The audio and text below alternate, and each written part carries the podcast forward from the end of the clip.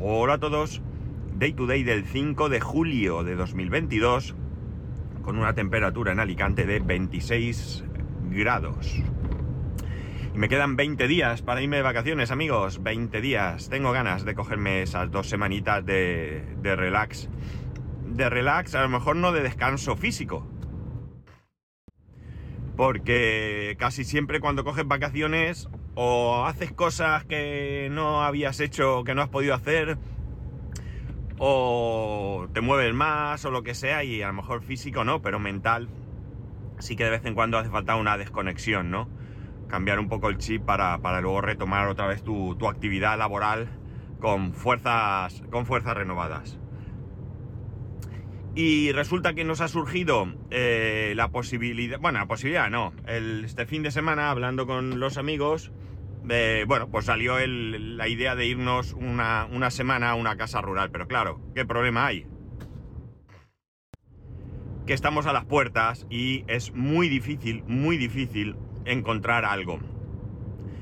O al menos encontrar algo a un precio, a un precio razonable, ¿no? Porque, bueno, pues a causa de la pandemia se ha puesto muy de moda el ir a casas rurales y, claro, la gente lo sabe, eh, los propietarios de casas rurales lo saben y pues, se han aprovechado. Para que os hagáis una idea, cuando salimos de la pandemia cogimos una casa rural una semana, eh, la verdad es que estaba súper chula la casa, casa casa de piedra, porque es un sitio donde tienen varias casas y bueno, concretamente hay una casa, vamos a llamar un chalet, que lo tenían dividido en dos partes, la planta baja y la planta alta, y eh, tenían capacidad ambas plantas para bastantes personas. Nosotros estuvimos en la planta baja con un jardín bastante grande, barbacoa y una piscina. Esa piscina era, vamos a decir, comunitaria, comunitaria porque esa piscina era para todos los que estaban allí alojados, porque tenían eh, casas de madera, la típica casa de madera, mmm, pues también, ¿no? Lo que pasa es que nosotros estuvimos en esa. Bueno, pues como digo, estuvimos una semana en esa casa. Estuvo bien porque aunque yo trabajé, era Finestrat y eh, bueno, mi mujer también trabajó, pero ella estaba entonces teletrabajando. La casa tenía internet, por lo que mi mujer eh, se despertaba a su hora de, todos los días y se ponía allí a, a trabajar. La mujer de, de, nuestra amiga, ¿vale? Ella no trabajaba, eh, con lo cual, pues ella, eh, pues estaba, dormía hasta, pues cuando fuese, ¿no? Y los niños igual. Los niños se levantaban, entonces pues ella se encargaba un poco de estar al tanto de los niños, sobre todo porque ella tiene uno más pequeño, los otros dos pues ya un poco más mayores, entonces nueve años, y, y, eso, mi mujer se salía allí al jardín, había una pérgola, eh, se sentaba allí toda la mañana trabajando y demás. Y mi amigo y yo, el marido y, y, yo, que trabajábamos, pues nos íbamos a trabajar. Por la tarde, bueno, pues por la tarde salíamos de trabajar, llegábamos allí, baño en la piscina y normalmente eh, pues cena barbacoa o lo que fuera. Así que fue una experiencia no completa porque trabajábamos, pero bastante, bastante interesante, ¿no? Este año, de hecho, hemos pensado hacer algo parecido si no nos coinciden las fechas de vacaciones o si en un momento dado, pues, eh, encontramos algo que yo no estoy vacaciones, pero claro, esto obliga a que sea algo cercano, no nos vale irnos lejos. De hecho, mi mujer ha encontrado una casa en Moratalla, Moratalla es un pueblo de Murcia, bastante interesante precio y más. El problema que es semana que yo estoy trabajando y eso me obligaría a mí a hacerme 300 kilómetros diarios, 150 de ida y 150 de vuelta. Y ya me parece excesivo, ¿no? Yo hacerme 50, 60, 60 sí, o así de ida y 60 de vuelta, es decir, más o menos la mitad de esos 300 diarios estaría dispuesto, pero más me va, me va a suponer mucho, no solamente de porque me tendré que levantar muy pronto, tardaré en volver, sino porque también en, en cuestión de, de, gasolina la cosa es chunga. Así que ya veremos qué hacemos. La casa que os he comentado que cogimos ese, ese año, entonces nos costó por esa semana 650 euros. Eso significa eh, cuatro adultos y tres niños. Durante una semana, 650 euros. Eh, ayer le pasaron el precio y es 1250. exactamente cuatro adultos y tres niños, ¿no? O sea que imaginar lo que ha subido la, cosa. Claro, a lo mejor lo analizas y dices, bueno, una casa con piscina, con tal, eh, un montón de gente, pues hombre, no sale a lo mejor tan caro. Pero claro, eh, pensando que esa misma casa nos costó la mitad, pues pica, pica un poco. Así que no, no sé qué vamos a hacer al final. Estamos dando vueltas y buscando alguna cosa. Ya veremos. Bueno, y mientras tanto, ¿qué estoy haciendo? Bueno, mientras tanto, he tenido una temporada de bastante, entre comillas, inactividad. Y digo entre comillas porque lo que ha habido es otro tipo de actividades. Pero todo aquello que a muchos de vosotros os gusta, servidor, impresora 3D, eh, domótica, etcétera, etcétera, lo he tenido bastante, bastante abandonado. Este fin de semana, en un ratito corto que tuve, mm, yo le he estado dando muchas vueltas a, qué hacer con respecto a la domótica, ¿no? Eh, más o menos, la verdad es que después de darle muchas vueltas, la, digamos, cuestión que me ha traído un poco de cabeza no es otra que el tema de eh, qué, que utilizar como centro de control, como servidor, vamos a, decir, ¿no? Tengo claro que es Home Assistant, eh, sigue apareciéndome el sistema ideal. Sé que alguno me diría que Homebridge, que tal, pero de momento yo me siento muy, muy cómodo con Home Assistant. Sé manejarlo, me resulta, o eso creo, me resulta fácil y, me parece que es bastante completo. Bueno, eh, no tengo mucha muchas ganas de ponerme eh, con otra cosa, ¿no? La cuestión está en que eh, siempre he tenido, como sabéis, el servidor con diferentes máquinas virtuales y una de ellas ha sido Home Assistant. En un momento dado, cuando subí todo a Oracle, ¿sabéis? Ese servidor de Oracle gratuito, eh, bueno, pues el servidor quedó un poco en segundo plano, ¿no? No tenía mucho sentido porque realmente me, todo lo tenía, prácticamente todo lo tenía ahí.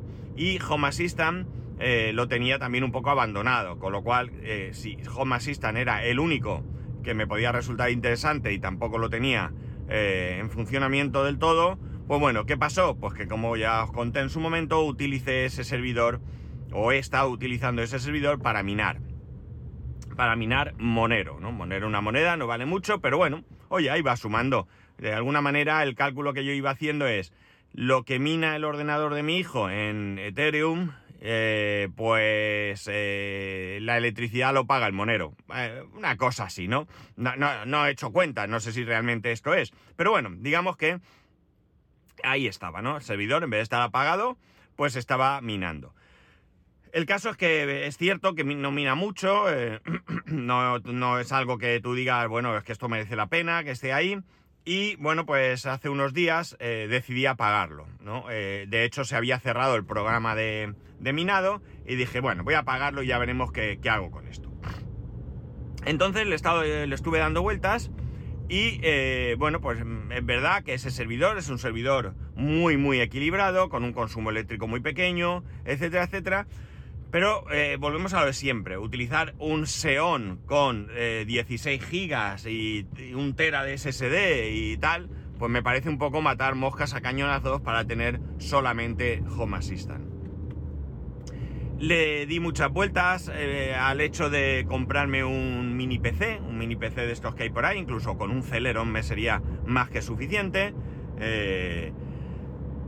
y vender este, o sea, el servidor, que si tal, bueno, hay, hay un montón de, ideas que todavía no, no, han cuajado, ¿no? Todavía no sé por dónde, por dónde tirar. Pero sí que he decidido que al menos mm, me merece la pena momentáneamente utilizar como servidor para Home Assistant una Raspberry Pi. Ahora mismo comprar una Raspberry Pi 4 es prácticamente prohibitivo, los precios que se están manejando son altísimos. Pero yo tengo no una, no dos, sino tres Raspberry. Tengo una 2B, tengo una 3B y tengo una 3B Plus. Entonces eh, he cogido la 3B Plus, cogí la 3B Plus y me decidí a instalar en una SD de 32 GB. Mm, no sé si sea suficiente o no, pero bueno, es la que, es la que he utilizado. Siempre puedo coger otra SD, no hay ningún problema. Y eh, bueno, pues me puse a, instalar Home Assistant. ¿Qué es lo que hice? Bueno, hay diferentes opciones y yo lo que decidí fue instalar Raspbian, que es el Linux, eh, no sé si será el más famoso, para mí lo es, que hay para, para, porque imágenes con sistemas operativos para Raspberry hay varios, ¿vale? Pero bueno, yo me descargué la última versión de Raspbian, eh, sin escritorio, sin escritorio, no necesito escritorio para lo que quiero, y me va a resultar mucho mejor porque no voy a consumir recursos en algo innecesario. Todo por terminal, me, es más que suficiente y, como he dicho, ahorro recursos y recursos que ahorro, recursos que le doy a Home Assistant. La cuestión está en que me descargué Raspbian, me instalé Home Assistant, todo sin ningún tipo de problema y en el primer arranque creé mi usuario, contraseña y ya instalé algunos, eh, vamos a decir, servicios, ¿no? Eh, por ejemplo, pues todo lo relacionado con, con Philips Hue, eh, ¿qué más instalé? No recuerdo ahora, ¿no? Tres o cuatro cosas. todo esto lo puedes hacer en cualquier momento sin ningún problema, pero bueno, quise aprovechar para que en el momento que iniciase por primera vez ya el entorno, pues ya estuviese todo ahí realmente, por lo menos ver algo, ¿no? Ver allí esas, esas cards, esas, ese panel, eh, que, ya tuviese pues algún, algún contenido, ¿no? El tiempo también estaba, y bueno, pues alguna, no sé si alguna, alguna cosa más por ahí. Eh, vale, todo perfecto, todo se instaló y bueno, pues ya llegó un momento en que no me dio tiempo a hacer mucho más. Eh, cositas que me quedaban por hacer, pues por ejemplo, fijar la IP, ¿no? la IP la tiene por DHCP, eh, sí que cada vez que arranco me coge la misma, pero tengo que fijar esa, esa IP. Esa IP la puedo fijar de dos maneras, desde el mismo sistema operativo, desde Linux, o ir al router y en el router decirle que eh, me asigne la MAC, la MAC address de la, de la tarjeta de red a una determinada dirección IP. Eh, me queda pues un poco pensar eh, qué cosas domóticas tengo ya en este momento, eh, porque ya digo que, a ver, en principio no tengo mucha cosa, tengo las luces, pero por ejemplo recordaréis alguno quizás que compré unos de estos sensores para plantas, estos sensores que te dicen humedad, te dicen luminosidad, te dicen cómo está la tierra en cuanto a nutrientes, temperatura, ¿vale? tú incluso le dices qué tipo de planta es y eh, te va indicando entre qué valores tienen que estar esas, esas, esas cosas, ¿no? Ese agua, esa humedad, etcétera, bueno, pues este tipo de cosas, pues ir pensando qué, puedo poner, pensar si hago alguna automatización desde Home Assistant, bueno, pues eso, todo este tipo de, historias que, eh, bueno, tengo que configurar eh, teniendo en cuenta lo que, ya, lo que ya tengo.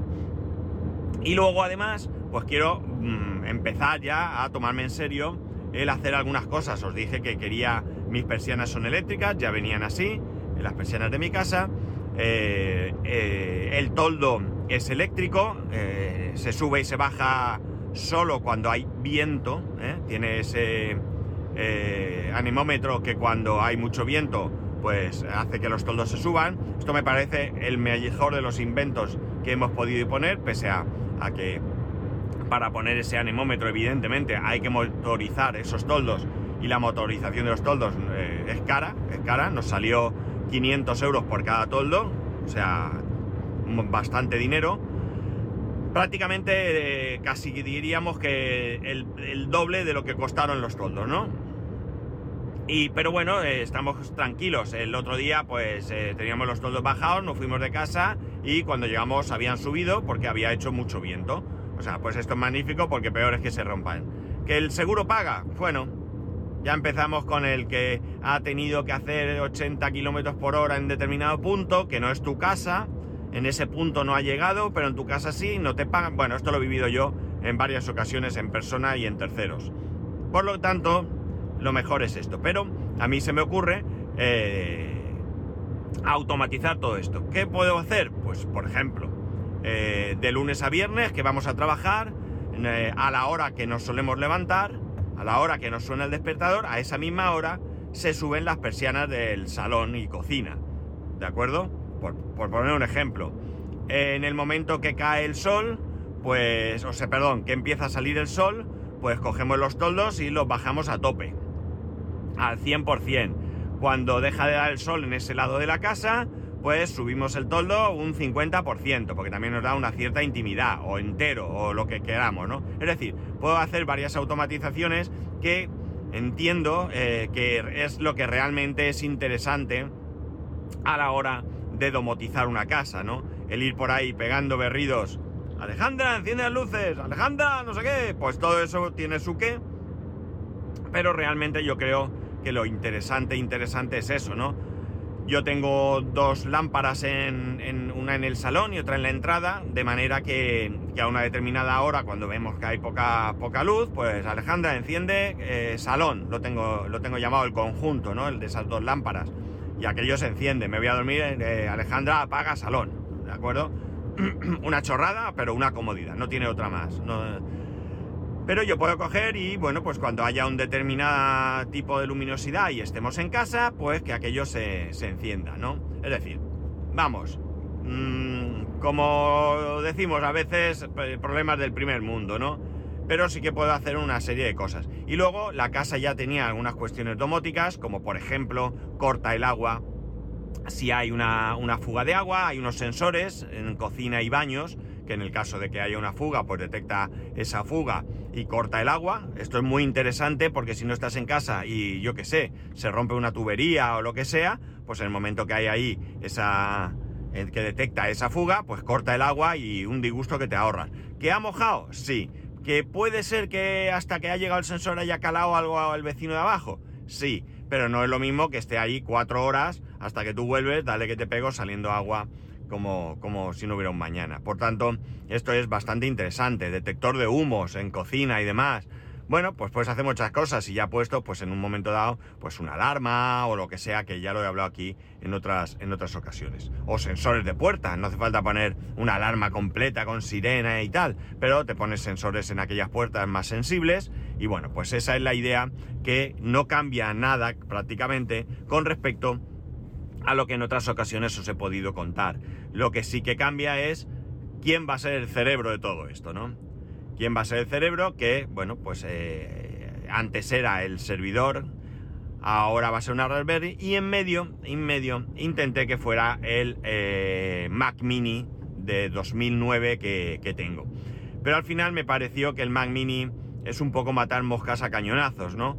Creo que es un equipo un poco más grande, bueno, un poco no, bastante más grande que una Raspberry, su consumo eléctrico es bastante más, y bueno, pues realmente lo único que pensé es, eh, ya no utilizo ese Mac Mini, ese Mac Mini tuvo una vida interesante en su momento, fue media center, fue mi ordenador principal durante un tiempo porque se me había roto el mío, bueno, la verdad es que ha dado eh, un servicio bastante bueno, pero hoy en día pues está ahí parado, apagado, cogiendo polvo, ¿Y podría venderlo? Bueno, podría venderlo, pero realmente, ¿qué le voy a sacar a un Mac Mini de, esas características? Pues probablemente no mucho. Entonces, bueno, pues ahí está, como digo, cogiendo polvo y fue en un momento... De hecho, tiene instalado Home Assistant, lo tiene instalado, lo que no ha estado nunca en funcionamiento. Bueno, se quedó en ese punto en el que no, era, que no, no estaba configurada la Wi-Fi, por lo tanto no, no tenía conexión a red eh, y bueno, pues quedaba pendiente de, seguir por ese camino, pero no.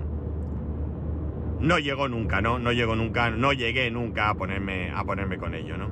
Entonces, bueno, pues eso, este fin de semana, en un par de ratitos, configuré, me instalé en una tarjeta SD eh, Raspbian, luego instalé Home Assistant, eh, configuré tal, y la verdad es que bien, todo bien, arrancó bien, eh, eh, la wifi bien. Eh, ahora mismo la, Raspberry solo necesita un cable para funcionar, que no es otra cosa que el de alimentación eléctrica. Lo tengo conectado, la tengo conectada con un cargador de un iPad y no es suficiente porque la Raspberry 2, por ejemplo, con 2 amperios tiene bastante, la 3 necesita 2,5, la 4 necesita 3 amperios y este cargador no le da suficiente chicha, no se resetea, no hace nada, pero sí que me sale constantemente un mensaje de que está por debajo del amperaje es insuficiente, ¿no? No tiene bastante potencia y creo que eh, la Raspberry lo que hace es que cuando no tiene suficiente corriente pues se ralentiza, es decir, baja un poco el rendimiento para adaptarse a ese consumo. He comprado un adaptador, me llega, me llega hoy, lo he comprado un adaptador que recomiendan, de estos recomendados Amazon Choice en, Amazon, evidentemente, de 9,99 creo que me ha costado, me llega como digo hoy y bueno, pues con ese cargador es de 3 amperios, con lo cual ahí ya hay chicha para si le pongo algún dispositivo externo como un, como un adaptador Zigbee o cualquier cosa que me pueda surgir. Pero tengo un problema. Claro, todo no podía ser color de rosa. Tengo un problema. ¿Qué problema es? Que cuando intento entrar a través del navegador web al entorno de Home Assistant para cualquier cosa, eh, me dice que el usuario y la contraseña no es. Y claro, me tiene loco. ¿Por qué me tiene loco? Porque estoy seguro que ese era mi usuario y contraseña. O sea que algo raro hay ahí, algo hecho, algo, no lo sé. Pero por más que intento, no consigo eh, entrar. He estado mirando a ver cómo, recuperar la contraseña, el usuario. Nah, he sido esta mañana brevemente, no me ha funcionado. Eh, probablemente no sea eh, las instrucciones para la, instalación que yo tengo, ya sabéis que lo puedes instalar en Docker y demás, no, no, esa, no es esa, porque yo estoy por terminal, terminal de Linux, y creo que esto tiene que entrar a lo que sería el terminal propio de Home Assistant, ¿no? Eh, tengo que ver cómo se entra, porque desde, desde esta instalación ahora mismo pues no tengo ni idea, ya digo que he dedicado esta mañana escasos 5 o 10 minutos, y bueno, pues o bien consigo el usuario de contraseña, o como ahora mismo no hay nada, le pego ahí un rascayú y lo vuelvo a reinstalar todo y hemos terminado. Ya veré lo que me cuesta, lo que me cuesta menos. Eh, una vez que tenga todo esto configurado, yo el servidor lo tengo en el, en el despacho nuestro, pero quiero ponerlo, eh, ponerle esta Raspberry en el cuadro que hay en, la entrada de la casa. A la entrada de la casa hay un cuadro eléctrico con todos los automáticos, diferenciales y tal. Hay otra caja, otra caja, mejor dicho, con, todo el tema de la domótica que ya venía en la casa, de una marca propia y demás.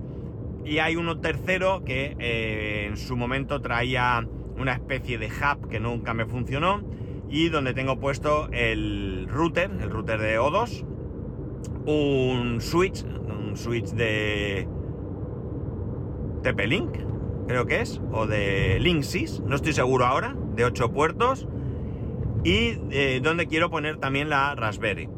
tengo que ver porque el único, entre comillas, problema es que ahí dentro hay dos enchufes, ya venía puesto ahí una regletita de dos enchufes y entre el switch, el router y la Raspberry necesito tres enchufes. Entonces, voy a ver si simplemente, como esos son dos cables que no tienen más historia, si simplemente me cabe una regleta de tres, con lo cual la cambio, voy, la compro, la cambio y hemos terminado.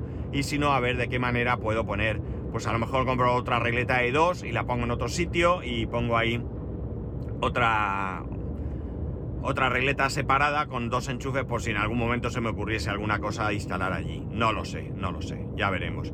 Porque eh, ahora mismo, pensándolo bien, pues tengo también, por ejemplo, el hub de Philly Hue que no necesariamente tengo que tenerlo puesto junto con la Raspberry, puedo tenerlo en cualquier otro punto de la casa, en cualquier otro eh, en cualquier otra roseta de las que tengo distribuidas por la casa y que no utilice. Pero bueno, de hecho se puede quedar incluso donde está ahora. Pero bueno, esto ya veríamos, ¿no? Porque me compré un pincho Sonoff Zigbee por 3 euros, que vale 26 en, en Amazon, en Shopee una tienda de estas tipo AliExpress o demás que hace esa su actividad eh, y me han mandado un receptor emisor de audio o algo, no tengo ni idea lo que es. Pero bueno, he reclamado, me van a devolver los 3 euros, que no es que haya reclamado por los 3 euros, realmente hubiera preferido que me enviaran el producto porque me interesa ese producto, ese, ese eh, adaptador Zigbee me haría que eliminar pues toda la necesidad de tener pues que el hub de Philips, si quiero tener un hub de IKEA, bueno pues tener un único eh, dispositivo para todo lo que sea Zigbee.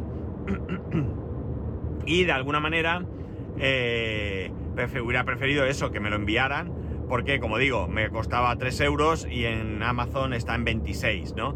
Que suena raro, suena raro, pero eh, esto lo vi en un grupo de Telegram y hay gente que lo ha recibido. Es decir, que no es que, no, es que te han engañado, es que parece mentira que hayas caído en eso. No, es que había, habido, había gente diciendo lo ha recibido. Y es un grupo confiable, ¿vale? No es un grupo extraño ni nada, es un grupo confiable. Por tanto, bueno, pues eh, eh, llegado el momento, si quito el hub Philips y pongo uno de estos, no necesitaría ningún tipo de enchufe, se alimenta por USB y ya está. Pero ya veremos. No, no sé cómo lo haré. De momento, eh, eh, hoy recibiré el hub ese. La Raspberry la tengo sobre mi mesa en el despacho. porque ya digo, solo necesita la conexión a, la alimentación eléctrica. Y bueno, conectado a. Si lo metiese dentro de ahí, pues estaría conectado a, por cable la Raspberry, que siempre irá mejor que por wifi, evidentemente. Y, bueno, pues estaría ahí oculta, escondida y un trasto menos eh, que ver. Eh, pero bueno, eh, ya digo que ya, ya por, por donde tiramos ahí. De momento tengo que solucionar el problema de que no puedo acceder, no puedo acceder al, entorno web y tengo que averiguar a ver cómo solventarlo. O bien recuperar el usuario de Home Assistant y se acabó. O bien tiro por la calle en medio, lo reinstalo todo que me cuesta bien poquito y hemos terminado, ¿no? La verdad es que la instalación es bastante rápida eh, y no tiene mucho misterio. Y así estamos, ahí vamos con el tema. Eh, hacía mucho, mucho que no tocaba nada de, todo esto, lo sabéis, porque si, lo hubiera hecho lo habría contado. Y bueno, quiero pegarle un poco de... de eh, pues dedicarle más bien un poco a todo esto, ¿no? No es la mejor época, la época de verano, eh, sales de trabajar, vas a casa. Ayer, por ejemplo, pues fuimos a comprar. No lo hicimos el fin de semana, porque el fin de semana lo habíamos dedicado a otros menesteres más placenteros. Eh, pues llego a casa, mi hijo no sé qué, vamos a la piscina, vamos a dar una vuelta por el barrio, aunque sea simplemente a una vuelta o tomar un helado. Eh, bueno, pues realmente mm, creo que tenemos menos tiempo en esta época. En invierno, pues anochece pronto, hace frío, te apetece menos salir en los fines de semana, pues a lo mejor uno de los dos días haces cosas, compra y da una vuelta o ir al cine y demás, y el otro te quedas en casa. Bueno, en definitiva, eh, tenemos quizás más tiempo libre, vamos a decir, ¿no? En este caso, pues la cosa, ya digo, es un poco más compleja. Pero bueno, creo que dedicándole, aunque sea un ratito, de vez en cuando lo voy a ir teniendo en marcha. Eh, realmente ponerlo todo en marcha tal cual tengo ahora las cosas en casa no tienen mucha complejidad y eh, de lo que se trata es luego de ir, de, eso, pues voy a comprar, por ejemplo, un par de, de Celis 2.5 para eh, domotizar, o mejor dicho, incluir en esta, en esta eh, domótica nueva mis, al menos las dos persianas del salón, que serían las más interesantes. si todo va bien, pues me planteo si me merece la pena también en los dormitorios o qué, que no lo sé.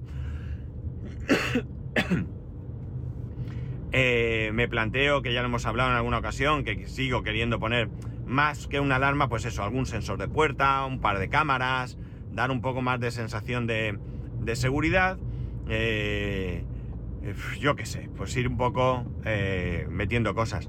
Más adelante, más adelante, cuando volvamos a ahorrar, porque ahora hemos hecho un par de cosas en casa, que ya os comenté, cambiar un suelo, algo de aluminio y demás, pues me gustaría, por ejemplo, yo eh, instalar Airzone en casa, ¿no? Creo que Airzone es muy, muy interesante porque mi casa da a, yo diría que este, sureste, algo así, ¿no? Pero en cualquier caso, desde bien temprano, desde que el sol eh, empieza a aparecer por el horizonte, me está pegando en la terraza, en el cocina y, salón, y eh, no hay ningún momento de, del día hasta que se pone en vertical por arriba en que no me esté dando el sol ahí, ¿vale? No tengo así edificios eh, ahora mismo que me tapen esa, esa visión del sol. Con lo cual esa zona por la mañana pues es bastante calurosa. Y luego por la tarde pasa lo contrario, el sol se esconde por el otro lado, tengo la misma situación, no tengo edificios que me tapen el sol y los dos dormitorios y el despacho, los tres dormitorios, como queráis, eh, hace bastante calor por la tarde, bastante, bastante calor. Entonces no me resulta interesante como ahora, eh, con un termostato en el salón, ponerle el aire acondicionado, eh, porque, bueno, pues está controlando la temperatura que hay en el salón, no en las habitaciones. Y me interesa que haya más frío en una zona que en otra, dependiendo del momento del día, de la temperatura de, de la estancia, ¿no? Entonces es bastante interesante. Pero claro, Izon no es algo barato tampoco. Con lo cual, bueno, pues eso será para una próxima futura reforma. No será este año. Este año ya no va a ser, pero ya veremos. Otra cosa que me gustaría es hacer lo mismo con el tema de los radiadores. Tenemos radiadores de agua, eh, se controlan con una caldera central eh, comunitaria y eh, me gustaría ponerles reguladores para independizar la, temperatura de, cada estancia, ¿no? Hay momentos en los que, pues, por ejemplo, a lo mejor en el dormitorio no me interesa tener mucho calor. No es que pongamos mucho nosotros la calefacción no es muy necesaria, pero las veces que la ponemos, pues a lo mejor me interesa también que haya diferencia de temperatura en, según qué estancia y incluso en según qué momentos. Pero también, sobre todo, muy interesante, como he dicho, automatizar. ¿Por qué? Porque yo puedo automatizar, por ejemplo, que el aire ahora mismo está apagado. Es cierto que ahora está apagado y las ventanas están abiertas, ¿no? Pero yo puedo en un momento dado coger y eh, bueno, pues la calefacción, pues que en un momento dado, si sabemos que vamos a estar a una hora determinada hora de, en casa, pues que, suba, que se encienda la calefacción para que cuando lleguemos esté calentita. Eh, bueno, pues ese tipo de cosas que pueden ayudar a hacer más confortable y más cómoda lo que es la casa. Y ya está, nada más. He llegado al trabajo, así que vamos a dejarlo aquí. Ya sabéis que podéis escribirme a arroba spascual, spascual arroba spascual.es, el resto de métodos de contacto en spascual.es barra contacto. Un saludo y nos escuchamos mañana.